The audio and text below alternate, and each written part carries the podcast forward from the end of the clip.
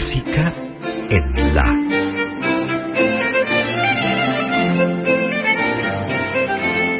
Idea y conducción, Margarita Celarayán.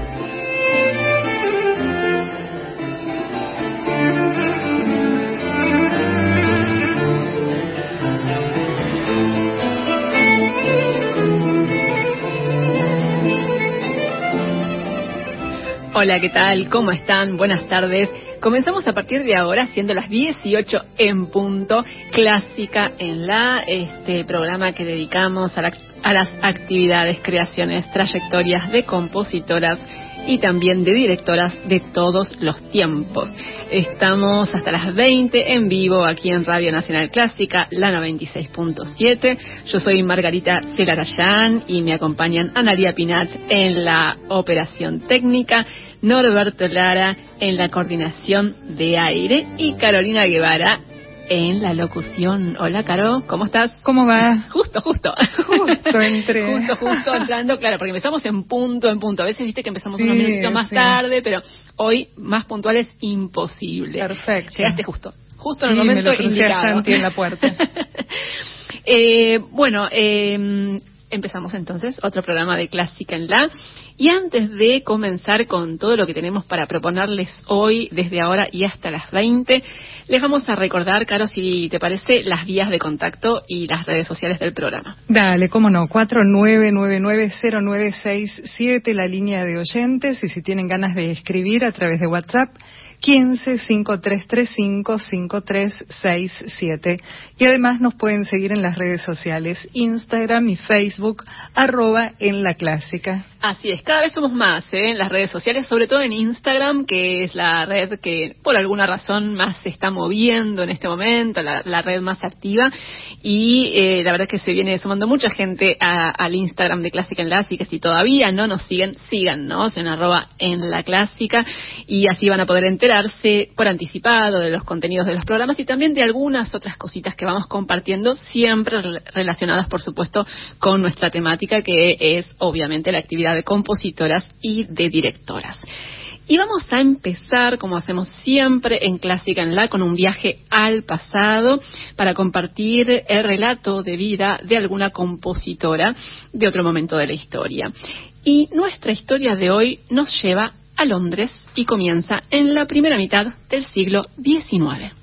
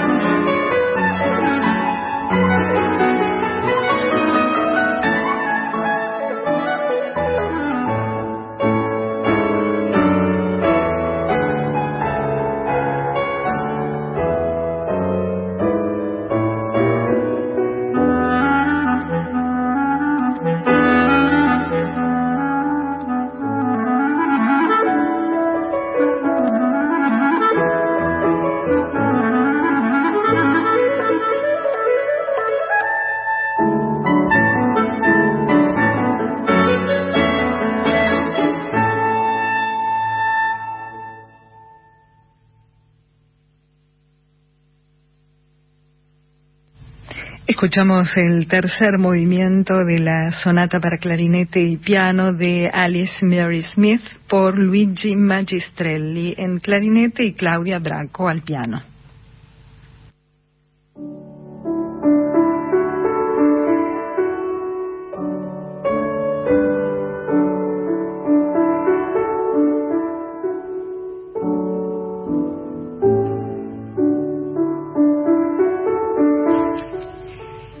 Nuestra compositora histórica del día de hoy en Clásica en La es, como escucharon en la voz de Carolina Guevara, Alice, Mary Smith, una compositora a quien ya hemos tenido con su música en Clásica en La en otras ocasiones y la traemos nuevamente para contarles y recordarles que ella nació en Londres el 19 de mayo de 1839 en un hogar sin apremios económicos. Recibió una educación muy esmerada que incluyó clases de latín desde los seis años y de griego desde los ocho. Y además, desde muy pequeña, Alice mostró su predisposición y su talento para la música. Se sabe que siendo muy joven empezó a tomar clases privadas de música con William Sterndale Bennett, que era un compositor y pedagogo muy influyente por entonces, hacia mediados del siglo XIX en Inglaterra. Y se cree que al poco tiempo de haber comenzado sus estudios de música, Alice Mary Smith empezó a componer. En 1857, cuando tenía 18 años, ella publicó por primera vez una de sus obras, que era una canción, que se llama Weep No More, un par de años más tarde, en 1861, se estrenó una de sus obras en público, era su primer cuarteto con piano, y ese fue un acontecimiento que llamó la atención de la Sociedad Musical de Londres, que era una sociedad que se había creado poco tiempo antes con el objetivo de promover la difusión de las creaciones de músicos profesionales y aficionados. Eh, y Alice Mary Smith fue invitada a sumarse a esta sociedad musical y esa situación fue lo que permitió que sus obras se difundieran, se dieran a conocer en conciertos junto con las obras de otros compositores de su época. Y en uno de esos conciertos presentados por la Sociedad Musical de Londres, en el año 1863, cuando Alice Mary Smith tenía 24 años, se estrenó su sinfonía en do menor, que fue la primera sinfonía escrita por una mujer en Inglaterra. Thank you.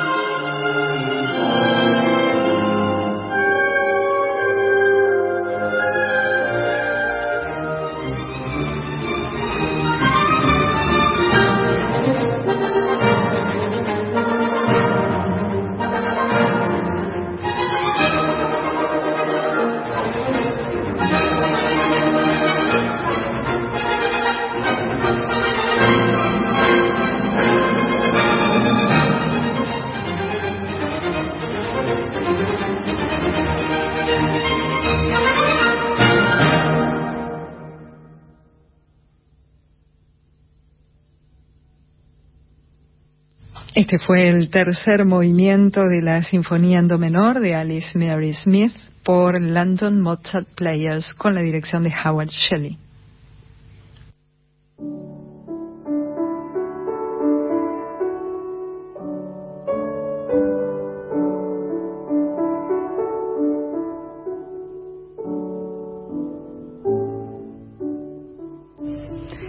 Y Alice Mary Smith pudo estrenar una sinfonía escrita por ella, por supuesto, en plena era victoriana, algo realmente inusual. Y como les decía, fue ella la primera mujer, la primera compositora que estrenó una sinfonía en su país, en Inglaterra.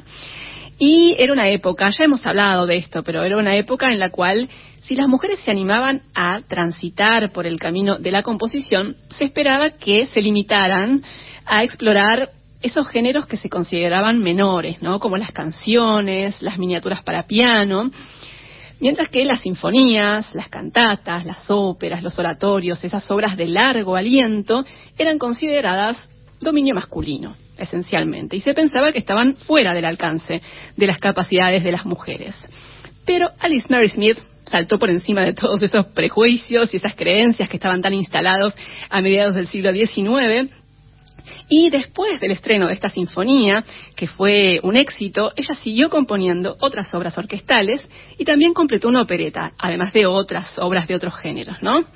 A comienzos de 1867, Alice Mary Smith se casó con un abogado y músico aficionado que más tarde llegaría a ser juez y consejero de la reina. Durante los primeros años de su matrimonio, después del nacimiento de su hija, ella se alejó de la actividad musical, ¿no? Pero apenas dos años después de casarse, en 1869, volvió a componer y volvió a la actividad pública, a difundir sus obras, muy alentada por su esposo, algo que muchas veces eh, resaltamos, ¿no? Porque eh, a veces eh, contamos historias en las que estas mujeres se casan y obviamente eso marca, ha marcado históricamente el fin de muchas trayectorias profesionales y mucha actividad pública, ¿no? Y este no fue el caso. Alice se casó y su esposo la alentó a que siguiera con su actividad profesional. En esa época, eh, cuando retomó esa actividad después de casarse y de ser madre, Alice Mary Smith escribió varias obras corales y también música instrumental. Y algunas de sus creaciones se presentaron en la New Philharmonic Society allá por los años 1870-1872. Una de esas obras que ella compuso en esa época fue una sonata para clarinete y piano de la cual escuchamos al principio, un movimiento, al tercero, y poco tiempo después la compositora tomó el segundo movimiento, el andante de esa sonata, y lo transformó en una pieza concertante para clarinete y orquesta. Y esa obra se presentó en Londres y en otras ciudades de Inglaterra, y ahora vamos a escuchar justamente este andante para clarinete y orquesta de Alice Mary Smith.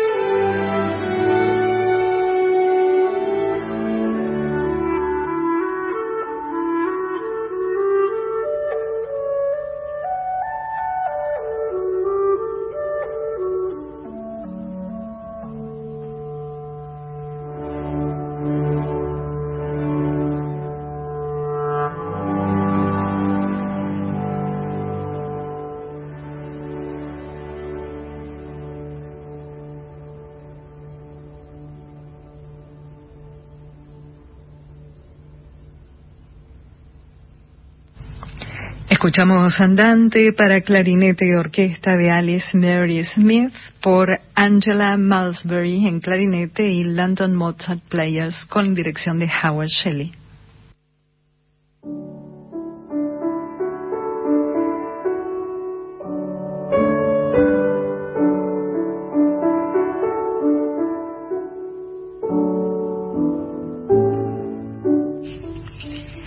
Mary Smith logró ser valorada y respetada como compositora en plena era victoriana. Como les conté, sus obras se interpretaron en teatros y en festivales en Londres y en otras localidades de Inglaterra durante su vida.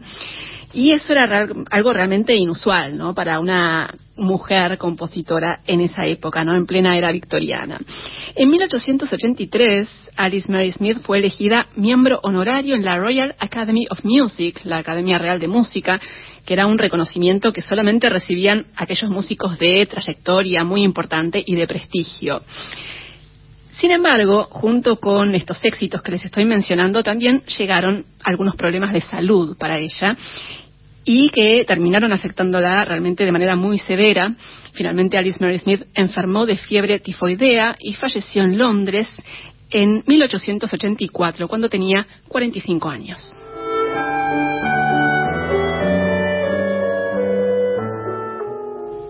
Cuando Alice Mary Smith falleció, los medios ingleses difundieron la noticia, la evocaron y destacaron su talento y su trayectoria. Incluso parece que el New York Times, del otro lado del Atlántico, también se hizo eco de la noticia de su muerte y eso nos da una idea de la magnitud, ¿no? de la dimensión de la figura de Alice Mary Smith en el siglo XIX en Inglaterra e incluso más allá. ¿no?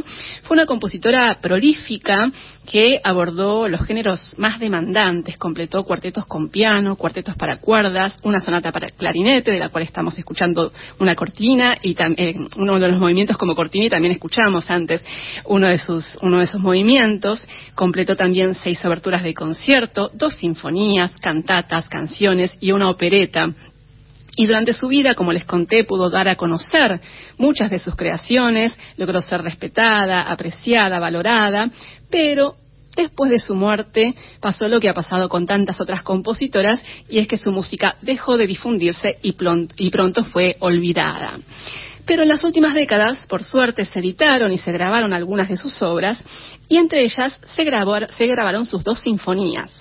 La segunda de estas sinfonías es una obra que Alice Mary Smith empezó a eh, componer hacia 1876. Ella quería presentarla en un concurso. Finalmente no llegó a presentarla, pero la completó.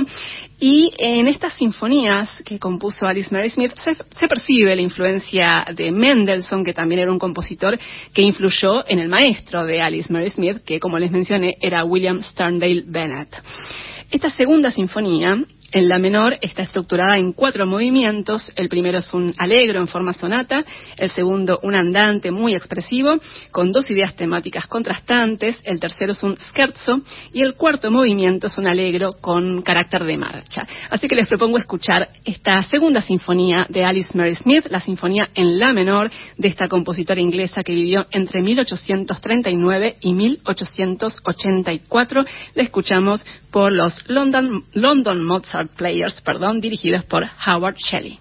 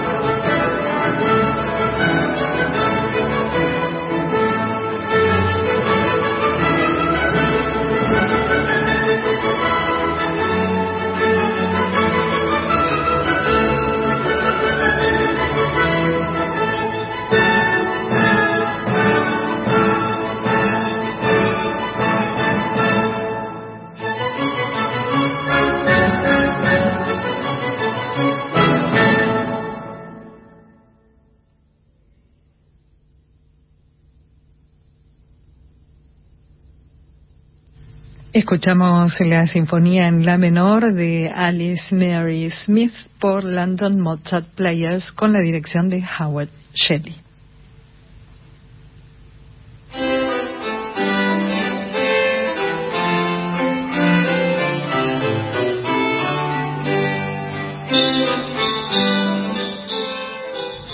Tenemos un mensaje, Caro. Así es, mensaje que llegó por WhatsApp al 1553355367 de Mónica Virginia Sims. Dice, hola Margarita, hace mucho que no te escuchaba en este horario, interesantísimo lo que estás contando y muy linda música. Y mira lo que son las épocas y los antibióticos. Gracias a Fleming yo tuve fiebre tifoidea en 1980 y aquí estoy. Bueno, qué suerte Mónica que, que bueno que te haya tocado en esta época, ¿no? Tal cual. Eh, contraer la fiebre tifoidea y la pobre Alice Mary Smith no tuvo la misma suerte y bueno le tocó vivir justamente antes, ¿no? De todos esos avances. Pero bueno, muchas gracias Mónica por comunicarte y los invitamos, ¿no? A seguir comunicándose con nosotros. Estamos hasta las 20 aquí en Clásica en la, compartiendo mucha música de compositoras. Y ahora les quiero contar algo que tiene que ver con las redes sociales, el movimiento que hay en redes sociales en relación a esta temática, ¿no? A la temática de las compositoras. Les cuento que una musicóloga y docente española que se llama Shakira Ventura, Está especializada en compositoras ella y eh, lleva adelante un trabajo muy interesante en redes sociales de difusión, ¿no? De la actividad de compositoras de todas las épocas. Ella hace un par de años creó un mapa de creadoras de la historia de la música, un, un mapa digital interactivo donde hay muchísima información sobre compositoras de todas las partes del mundo, de todas las geografías y también de diferentes épocas. Si no lo conocen, lo pueden consultar en la web sbmusicology.com, son las iniciales de Shakira Ventura, sbmusicology.com, ahí pueden encontrar el mapa interactivo de creadoras de la historia de la música que creó Shakira Ventura.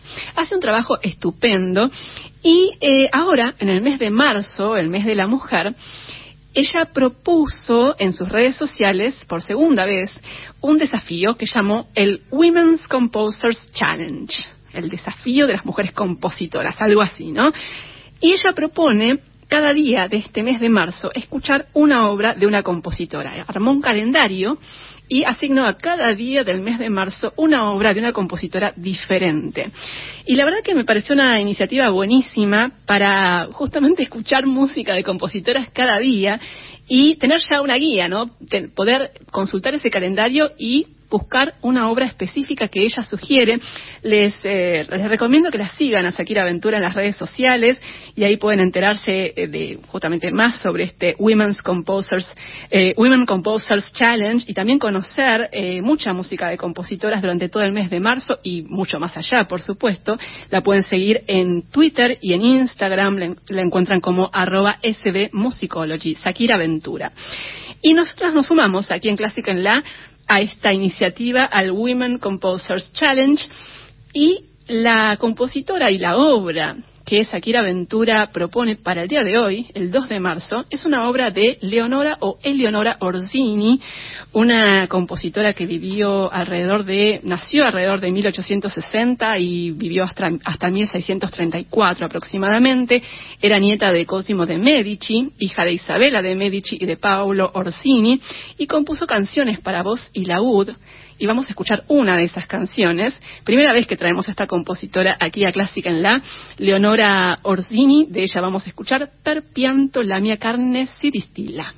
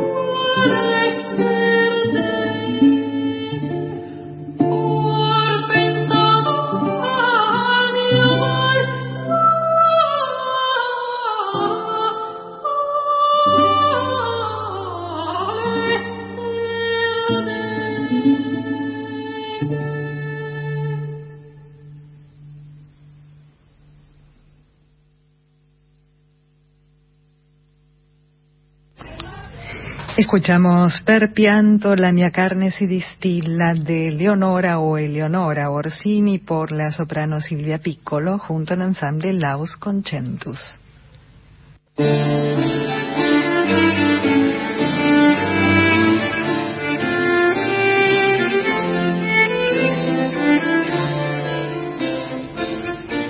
Comenzamos la segunda y última hora de Clásica en La, compartiendo mucha música de compositoras hasta las 20 aquí en la 96.7. Claro, tenemos otro mensaje que llegó. Así es, mensaje, a ver, que llegó por WhatsApp al 1553355367 de Juan de Burlingame. Dice, hola, señoras, Ah, bueno, bueno. un poco formal. Gracias. Dice, quisiera molestarlas con un pedido. Nunca escuché alguna composición de la compositora británica Maria Hester Park. Tal vez ya la pasaron, no sé, la saludo y muy linda la música de Mary Smith. Muchas gracias, Juan, por comunicarte. Mira, de Mary Hester Park, la verdad es que puede ser que alguna vez hayamos pasado algo, pero habrá sido, si, si sucedió, habrá sido una vez. Así que gracias por tu pedido, lo anotamos, lo agendamos y vamos a traer pronto música de esta compositora. Muchísimas gracias por comunicarte y bueno, sigan comunicándose. Si quieren, reiteramos las vías de contacto, Caro. Sí, claro, el 49990967, la línea de oyentes. También pueden escribir por WhatsApp durante el programa hasta las 20 horas al 1553355367. Y nos pueden seguir en redes sociales, Instagram y Facebook, arroba en la clásica. Y les recordamos además que cada programa está disponible en formato podcast para poder escucharlo en cualquier momento y en el dispositivo que tengan a mano. Todos los programas desde comienzos de 2021 están disponibles en plataformas digitales y los pueden buscar en Spotify y en iTunes como podcast clásica en la. Exactamente. Y aquí siempre en Clásica en la celebramos cada vez que nos encontramos con un nuevo lanzamiento discográfico, un nuevo material discográfico con grabaciones de obras de compositoras. Eh, es muy importante, muy necesario que se grabe música de compositoras para que esta música se pueda difundir como lo hacemos aquí en Clásica en la. Y les cuento que hace muy poco se editó un disco realmente valiosísimo y muy necesario. Se llama El fin del silencio. Es el segundo álbum del pianista español Antonio Oyarzábal, que fue grabado el año pasado en Londres, editado por el sello discográfico Pix Audio. ¿Y por qué les digo que es tan valioso y tan importante? Porque incluye obras de, obras de 21 compositoras latinoamericanas. Música para piano de compositoras latinoamericanas desde eh, compositoras que vivieron desde mediados del siglo XIX hasta hace muy poquito, ¿no? Eh, o sea, abarcando casi dos siglos, un siglo y medio de historia de la música de nuestro continente, de América Latina, en este disco del pianista Antonio Oyarzábal dedicado a música para piano de compositoras. Estuvimos conversando con Antonio Oyarzábal y él nos comentó varias cuestiones acerca de este álbum.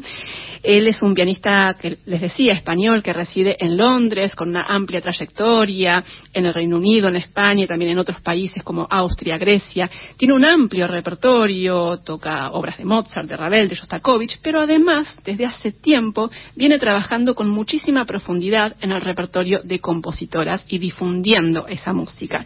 Así que eh, vamos a dedicarle gran parte de esta segunda hora de Clásica en la a este material, a este disco El fin del silencio con música para piano de compositoras latinoamericanas. Pero vamos a empezar escuchando música y elegimos para comenzar una obra de Alicia Tercián, la gran compositora argentina.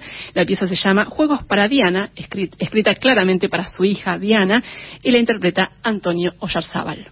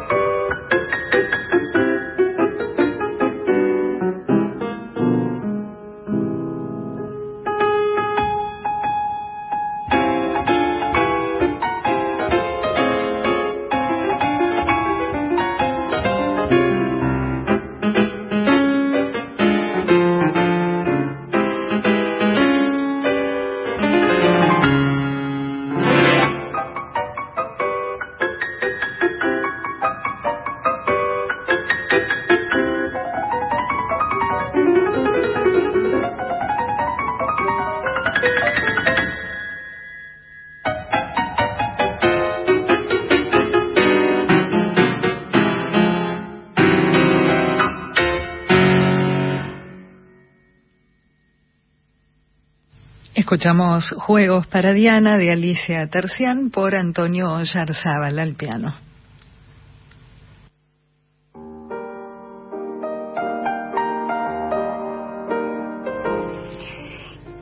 Les contaba que estuvimos conversando con Antonio Yarzábal acerca de este lanzamiento, de este álbum El fin del silencio, dedicado a música para piano de compositoras latinoamericanas.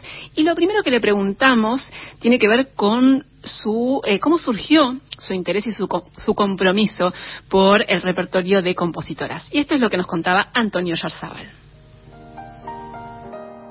Bueno, la verdad que mi acercamiento a, al mundo de las compositoras surge de manera muy orgánica y muy natural, porque ya en mis comienzos, que tampoco comencé tan temprano, con ocho o nueve años, con una hermana de la caridad, una monja en mi colegio, Sor Cecilia Keller, que me enseñó lo más importante, ¿no? Que es el amor por el instrumento, por el piano. Yo ya recuerdo en esos años tan tempranos que, que bueno, sin ser ella consciente de, de, las partituras que me daban y yo ser consciente tampoco, estaba ya tocando, pues, por ejemplo, el lago de Como de la compositora Giselle Galós o la oración de una virgen de Tecla Badarszewska. De ahí ya estaba tocando música de compositoras. Cuando continuó mi formación más en serio en el conservatorio, tengo la gran suerte de, formarme los primeros años con una pianista y clavecinista llamada Guadalupe López Castelo, que me enseñó, por ejemplo, la música de Elizabeth Jacquet de la Guerre al clave, ¿no? Y luego durante los años de, de universidad de, de piano en San Sebastián, en el País Vasco, como mi interés mayor, ¿no? De, en, dentro de la literatura pianística era la, la, literatura francesa, ¿no? Las obras para piano de los grandes compositores como Debussy y Ravel, pero también de los seis, ¿no? Y de hecho mi compositor favorito quizás es eh, Francis Poulenc. Pues ahí conocí eh, de manera también muy natural la música de Taillefer, Germain Taillefer y también eh, de Lili Boulanger. Y las incorporé muy pronto a mis, a mis programas yo siempre me he preguntado por qué en las, las clases del conservatorio, por ejemplo, como historia de la música, ¿no?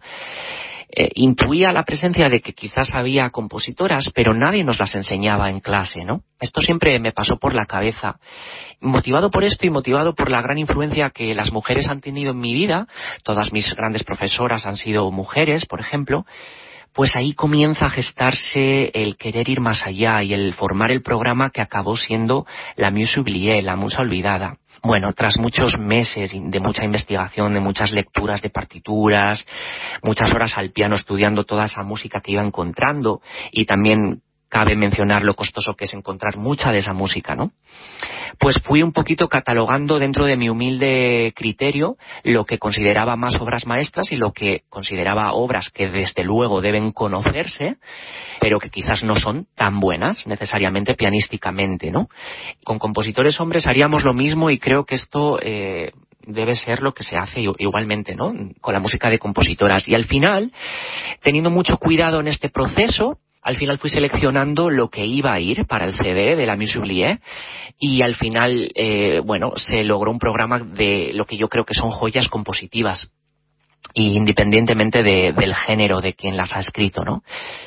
Eh, entonces, bueno, yo sueño con un día en el que no haya que, que, medir porcentajes de cuántas obras escritas por mujeres van a, van a un programa de una sala de conciertos u otra, ¿no? Pero mientras tanto, mientras no sea así, mientras no haya esta normalización, hay que luchar por ella.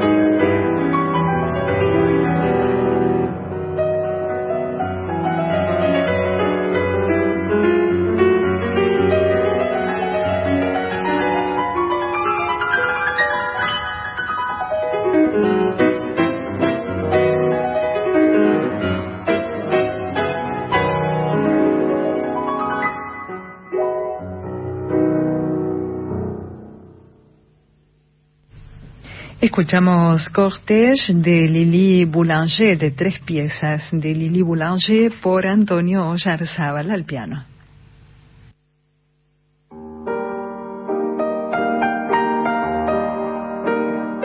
Después de haber grabado mi, primer álbum de compositoras, eh, La Oubliée, recuerdo que, eh, si no me equivoco, el verano de 2021, surge un interés muy grande por la música, en concreto de la venezolana Modesta. La descubro y, se abre un mundo para mí, ¿no? Porque me pareció interesantísimo y claro, eh, como ocurre tan a menudo con la investigación, ¿no? Una puerta lleva a otra, ¿no? Y entonces contacté con mis colegas del sello discográfico Pixaudio, que son Leonardo González Alcalá, venezolano, y Ignacio Lusardi, argentino, que residen en Londres y con los que he trabajado previamente en otros álbumes y en otros vídeos. Y el interés de ellos es también absoluto por porque hiciéramos algo juntos, ¿no? Indagar un poquito más. Entonces lo que digo que, que comienza como un interés por la música de Modesta Voz rápidamente se abre a Venezuela y de ahí a mí me pica la curiosidad de la investigación de nuevo, ¿no? Y lo mismo tras contactar a mucha gente que me, que de una manera muy amable y muy generosa me pasa muchísimas partituras, yo también muchas visitas a la, a la British Library y muchas horas al piano con toda esta música que iba consiguiendo bueno, pues eh, tras los esfuerzos de, de, catalogar que me parecía más interesante y que menos, compilo un programa y con la ayuda de este sello Pixaudio, que además pues muy orgulloso ¿no? de que sean eh, latinoamericanos también y de que nos hayamos embarcado en esta aventura tan importante juntos. Gradualmente durante el 2022 grabamos El fin del silencio. Con este disco yo quizás confirmo, ¿no? Mi, es una manera de, enseñar este compromiso, ¿no? Y especialización en el repertorio escrito por mujeres y bueno, eh, lo que me importa de esto es esta visibilización de la producción musical femenina de los últimos dos siglos en Latinoamérica, ¿no? Me parece súper importante poner el foco en, en, esta música de los últimos, sobre todo 150 años en Latinoamérica, a pesar de que tienen diferencias estructurales e idiomáticas muy profundas entre ellas, me parece que tienen en común que tienen que ser escuchadas y se le tiene que dar la oportunidad por lo menos del conocimiento.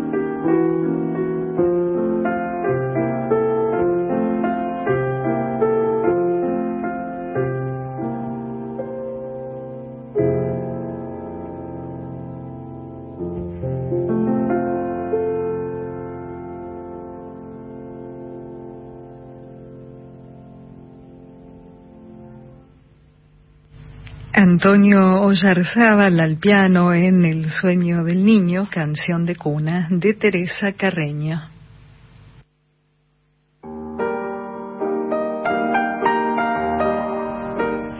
Estamos presentando El fin del silencio, que es el nuevo álbum del pianista Antonio Ollarzábal dedicado a música para piano de compositoras latinoamericanas. Y en un momento de la charla le pregunté a Antonio cómo había sido el proceso de selección de las obras de compositoras para esta grabación y esto es lo que él nos contaba.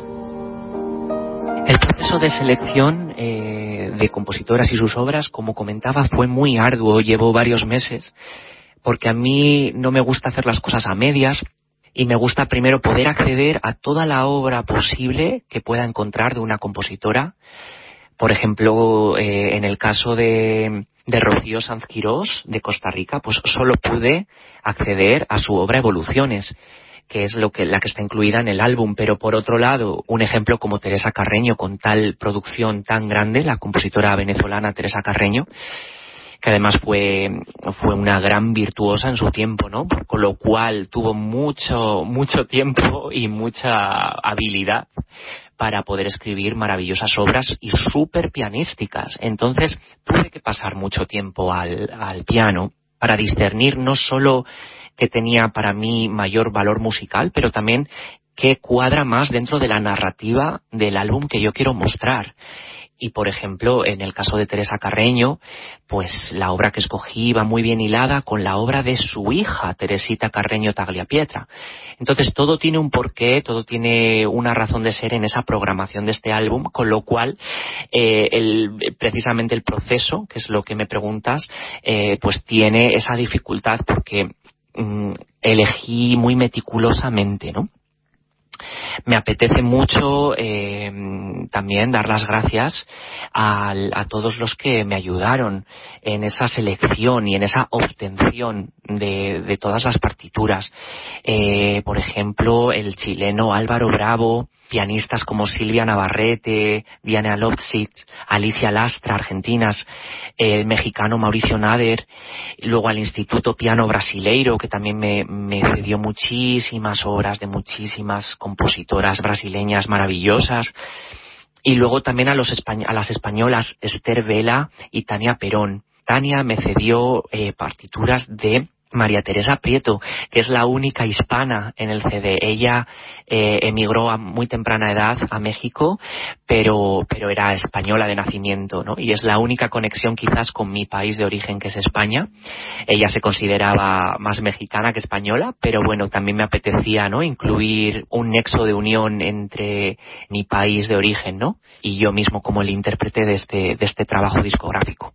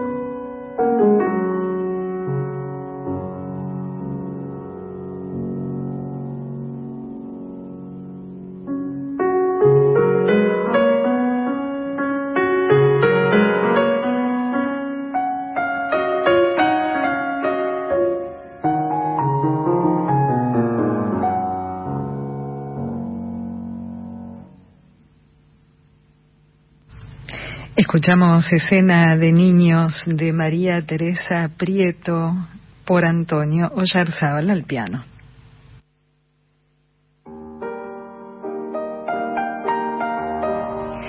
Seguimos presentando el álbum El fin del, silencio, perdón, El fin del silencio, álbum dedicado a música para piano de compositoras latinoamericanas interpretadas por el pianista español Antonio Oyarzábal. Y Antonio también nos contó acerca de los mayores desafíos que encontró mientras preparaba este álbum.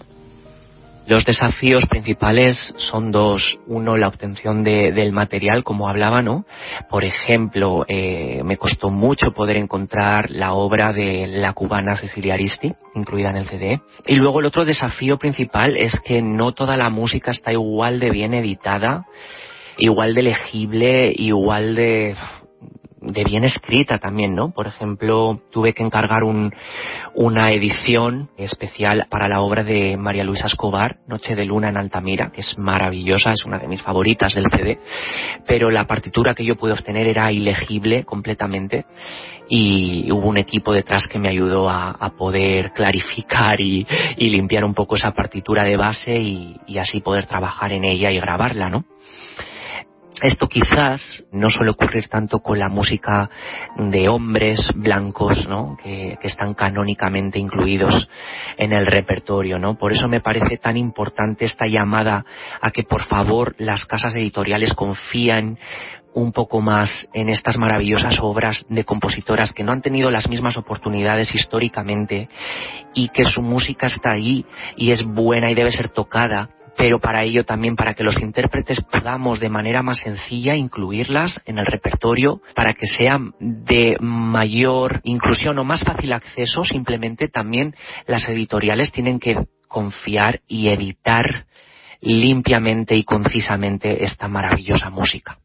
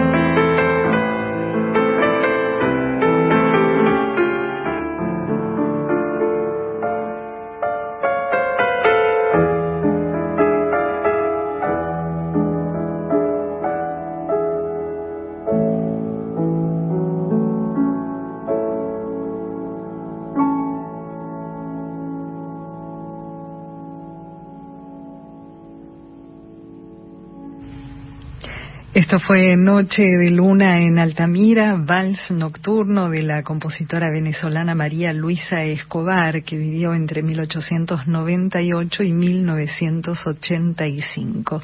Antonio Ollarzábal al piano.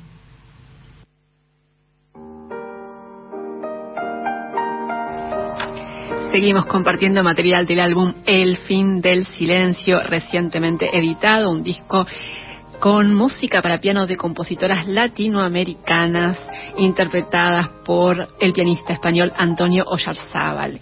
Y Antonio también nos contó acerca de aquello que más le sorprendió al indagar en este repertorio tan poco difundido, tan poco conocido, ¿no? Y esto es lo que nos contaba.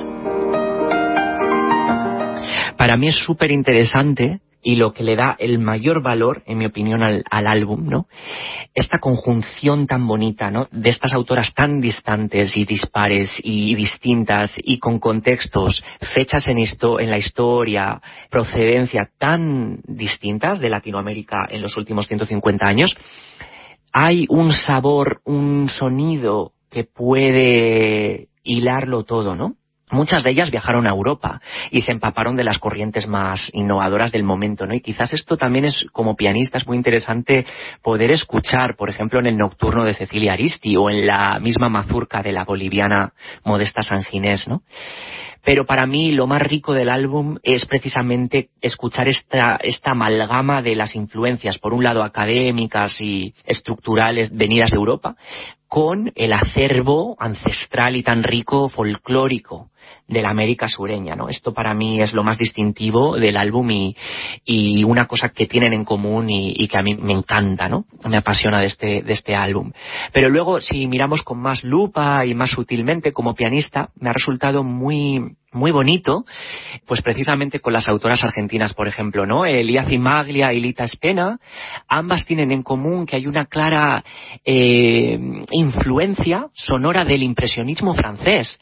Y a pesar de que, por ejemplo, la evocación criolla de Elías Maglia nos instala en una pieza pampeana total, fue escrita mientras estudiaba en la capital francesa, ¿no? En París. Entonces, tiene sentido. Y luego, claro, Lita Spena en sus preludios, eh, Niebla y Venteveo, preciosos, eh, aquí se escucha claramente el uso de recursos de la técnica impresionista francesa. Por ejemplo, Venteveo no dista tanto de cómo Ravel trataría el piano en su obra Pájaros Tristes.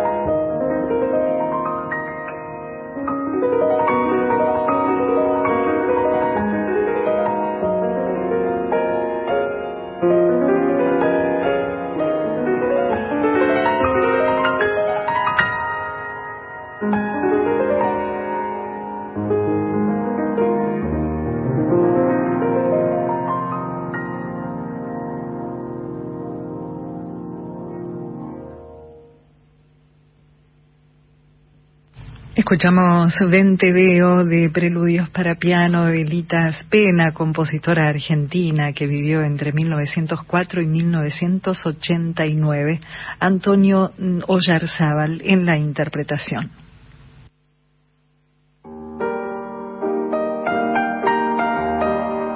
luego con otras eh, autoras argentinas, pero también también otras de otros países en el disco, ocurre algo también muy bonito, que acuden a la canción infantil o la canción de cuna. No solo las brasileñas Kilsaset y Clarice Leite lo hacen de manera muy evidente, pero las argentinas, como digo, Alicia Terzian y Isabel Aretz lo hacen de manera compositiva súper distinta, pero acuden, ¿no? Acuden a, esta canción de cuna y me parece muy bonito que también Teresa Carreño, su hija Teresita Carreño Tagliapietra, o incluso Modesta Bor en esta gran obra que son sus variaciones, que si no me equivoco eh, puede que este álbum sea la primera, incluya la primera grabación de esta obra, eh, el mismo tema de las variaciones también acude a la canción de cuna, ¿no? Es una cosa en común para mí muy bonita y, que me encanta poder haber indagado y poder compartir.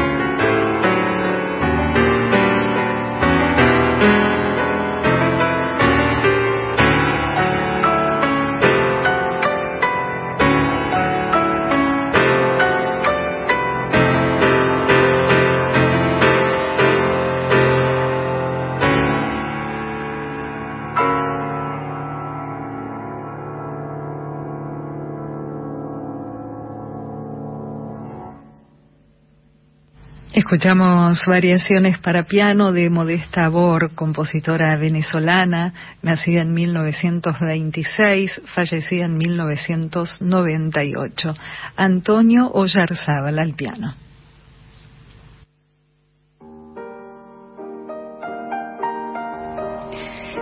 Y estamos compartiendo eh, algunos fragmentos, algunas obras eh, contenidas en el álbum El fin del silencio, editado hace muy poquito con música para piano de compositoras latinoamericanas, interpretadas por el pianista español Antonio Ollarzábal. Y Antonio también nos habló acerca de la importancia de que este repertorio se enseñe y se difunda.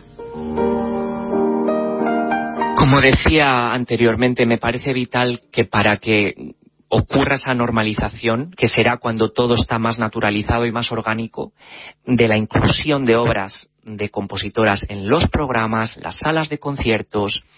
Eh, me parece que hasta entonces hay que hacer mucho trabajo, hay que unirse un poquito a esta lucha y unirse al carro que se dice en España, ¿no? Me parece que es vital, ¿no? Por eso yo me dedico a ello de manera muy concienciada y trabajo también mano a mano con la asociación DONE UK, de la cual soy embajador por el trabajo que hago en, el campo de las compositoras. Pero vuelvo a insistir, a mí me parece vital porque si acudimos a cualquier plataforma digital para escuchar una obra, si queremos escuchar una sonata de Beethoven, vamos a encontrarnos con no sé, igual incluso me quedo corto, 100 grabaciones. Por lo menos debe haber, por lo menos, dos o tres de todas estas obras escritas por compositoras que también tienen una valía enorme, ¿no? Eh, en distintos niveles, por supuesto. Pero tenemos que tener la oportunidad de escucharlas para que también se puedan tocar, para que también se puedan enseñar, que esto es realmente lo más importante. Hacer el cambio generacional, ¿no? Desde, desde la enseñanza, desde la pedagogía. Que los alumnos vean absolutamente normal y crezcan con estas obras y este repertorio, lo cual yo, bueno, en cierto modo tuve la suerte de, de, trabajarlo de manera natural, pero no todo el mundo, por ejemplo, en España o aquí en Reino Unido, en Londres, donde yo vivo, ha oído ni la mitad de estas compositoras con las que yo trabajo y trato y grabo e intento enseñar, porque me parece vital, vuelvo a insistir, realizar el cambio desde la temprana edad.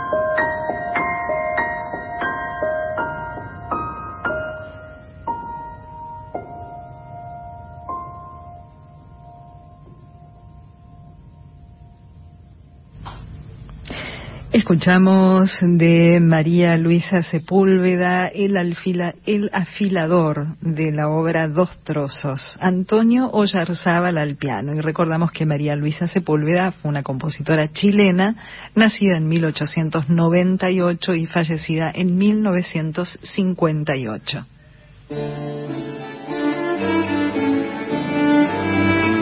Y de esta manera llegamos al final de Clásica en la de hoy con muchísima música de compositoras que nunca antes se habían difundido en este espacio y creo que en ningún otro espacio, muchas obras inéditas que nunca se habían grabado, eh, gracias a este álbum del pianista Antonio Ollarzábal, El fin del silencio, que está disponible en plataformas digitales, en Spotify lo pueden escuchar eh, completo, hay mucha música que por supuesto no hemos compartido de este disco, así que de esta manera llegamos entonces al final de Clásica en la de hoy. Muchísimas gracias Carolina Guevara, como siempre. Por favor, como siempre, un placer. Muchas gracias Laura Higa en la operación técnica, Norberto Lara en la coordinación de aire y nos vamos a quedar escuchando una obra de Lía Chimalia, de la cual, eh, hizo a la cual hizo referencia Antonio Yorzábal en uno de sus comentarios, que es Evocación criolla de Recuerdos de mi tierra. Escuchemos esta obra de Lía Chimalia, interpretada por Antonio Oyarzábal, y de esta manera les decimos hasta el próximo jueves. Chau.